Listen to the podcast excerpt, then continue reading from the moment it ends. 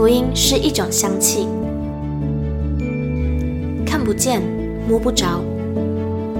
却在行过死荫幽谷之地时，迎来阵阵清香气息。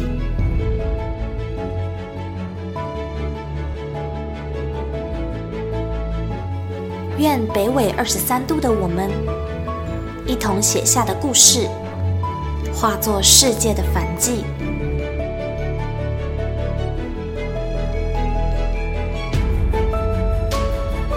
邀请您与我们一同将这香气献上给那坐在至高宝座上的君王。N 度二十三宣教学。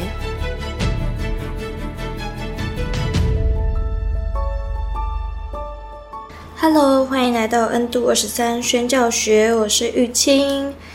要来分享的文章呢，是罗马福牧师即将出版的新书里面当中的其中一篇，标题叫做《在思 NPO 福音机构的爱心与管理制度》。吼、哦，这篇主要是要说什么呢？就是在福音机构里面，对于人事上面的管理，我们应该要讲求爱心还是制度？哦，这我觉得相信应该很多人都会很好奇，或者是很需要这方面的呃想法的补充吧。好，那为什么想要挑这篇呢？我觉得，我觉得真的蛮少人愿意出来讲这件事情的。就是对于呃，可能可能在教会里面呃牧者之间的那些管理啊，他们其实都很明白。可是，在对于弟兄姐妹的教导上面，我们就会感觉好像在福音的机构里面，可能教会里面，我们犯错就是会被无条件的接纳、无条件的秀秀的感觉。但是在福音机构里面的童工的话，我们应该要带着什么样的态度来去服侍我们的神呢？哦，好，那我们就一起来听听今天的文章吧。在思 NPO 福音机构的爱心与管理制度，文鲁马夫。从事少数民族宣教事工已经五年以上，几年间参加过不少牧者传道人的共同聚会，席间经常听到神的工作超过世上的标准。我也深受此话感动与激励，相信神给我们的是最好的，神所要的也是最好的。那么，当做神的工作时，所要求的标准超过世界标准，乃理所当然。少数民族禾场上的人事变化莫测，有时迅速到令人难以接受，百思不得其解。人事变化主要是由于人心改变所导致，因为一生的果效是由心发出。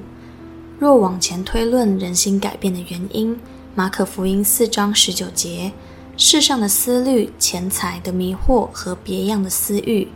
已可概括所有引起人心变化的属灵因素。在少数民族合场上尽心撒种的宣教士之辛劳不言可喻。他们带着爱心的种子，将自己埋葬于合场，用汗与泪灌溉每一块心田，并日渐成长。若有朝一日倾心灌溉的心田变质，不再结果，要宣教士坦然接受，很是残忍。我曾听闻宣教士无法接受同工改变，虽然已有诸多事证显明出来。但他们不愿相信少数民族同工因改变而做出某些不当的行为，也因此错失了福音机构当机立断、减少伤害扩大的机会。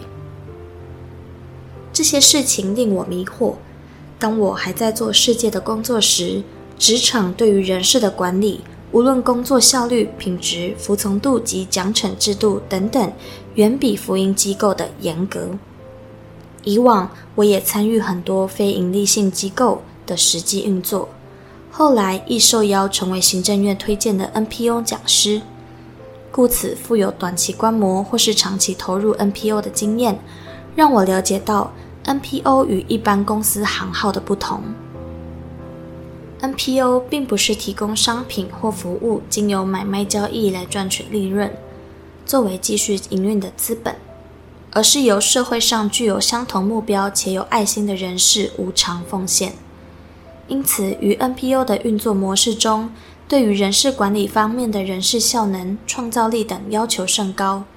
一方面，唯有如此，才能在爱心逐渐冷淡及 NPO 数量高达三万间以上的情况下，引起大众回响，获得支持。另一方面，对于管理的严格要求，亦能避免遭到滥用爱心的相关质疑。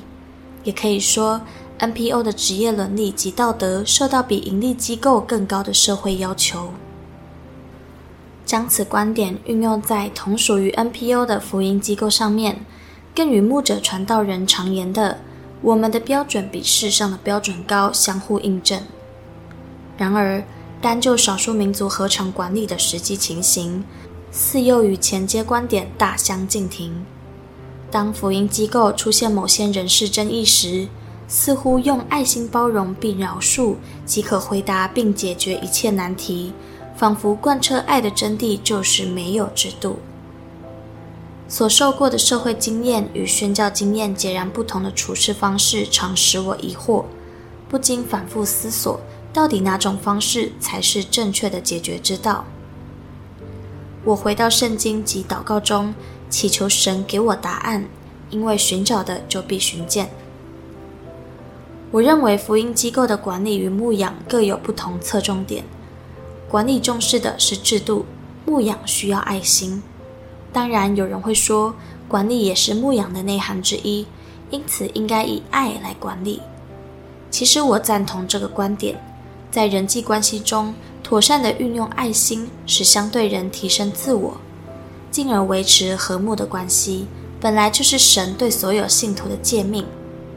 不过，神也不排斥在事工上面使用管理制度，使事工之进行井然有序。以现今被神拣选全职从事圣工者来说，与旧约圣经中被拣选专属于神的立位人类比，神对立位人所从事的圣工，亦订定了严格的工作规则与职务分工，违反者并将受到一定的惩处。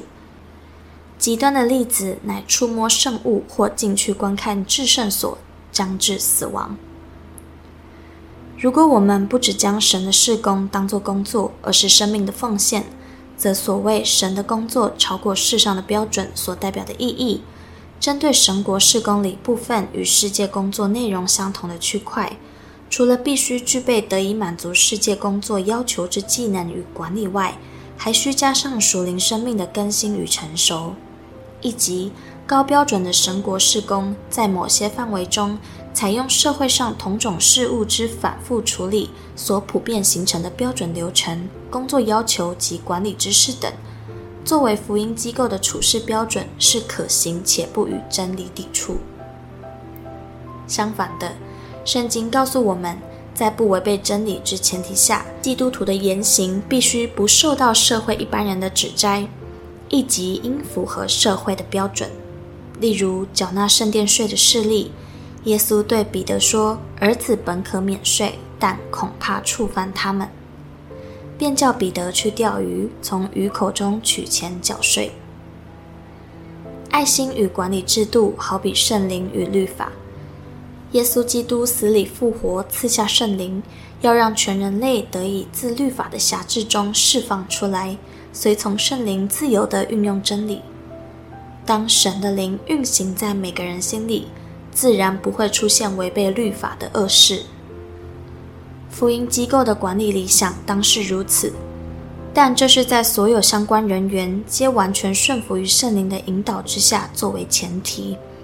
假设并非人人完全顺服于圣灵，并显露不当的工作态度及言行，对福音机构造成负面影响。先用爱心予以宽容劝导，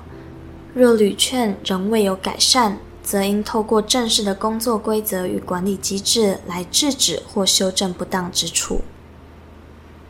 其实，此亦为耶稣基督所亲自教导之教牧管理，对于处理一般纷争或行政瑕疵者等类似事务中比例原则之手段阶段性。马太福音十八章十五至十七节。倘若你的弟兄得罪你，你就去趁着只有他和你在一处的时候，指出他的错来。他若听你，你便得了你的弟兄；他若不听，你就另外带一两个人同去，要凭两三个人的口做见证，句句都可定准。若是不听他们，就告诉教会；若是不听教会，就看他像外邦人和税吏一样。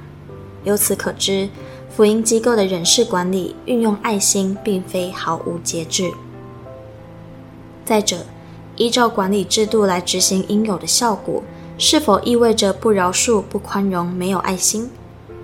若从前述观点而论，福音机构应先运用爱心的软性劝导。给予对方回转的机会，倘若无效，循序渐进，加强手段及效果，最后由福音机构的内部控制制度做出自律性行为，乃可行且合理之方式。况且，个人对于自己的行为必须负担后果，这也是神的公义。此外，确实执行管理制度的效果，并不代表我们不再以爱心关怀他，也不代表不饶恕他。至于后续彼此间的关系，则为另一个不同层次的问题，与本文中暂不讨论。总而言之，福音机构的管理中，爱心为第一最高原则，并且支配着绝大多数的内部活动，例如上下的互动态度、偶然无法达到要求的原谅、成员面临困难时基于爱心的互助等等。这是福音机构与世界上一般 NPO 相当不同之处。若透过爱心的智慧仍无法改善不良状况，且对机构产生危机时，则必须适时的在人事管理上使用制度性的手段。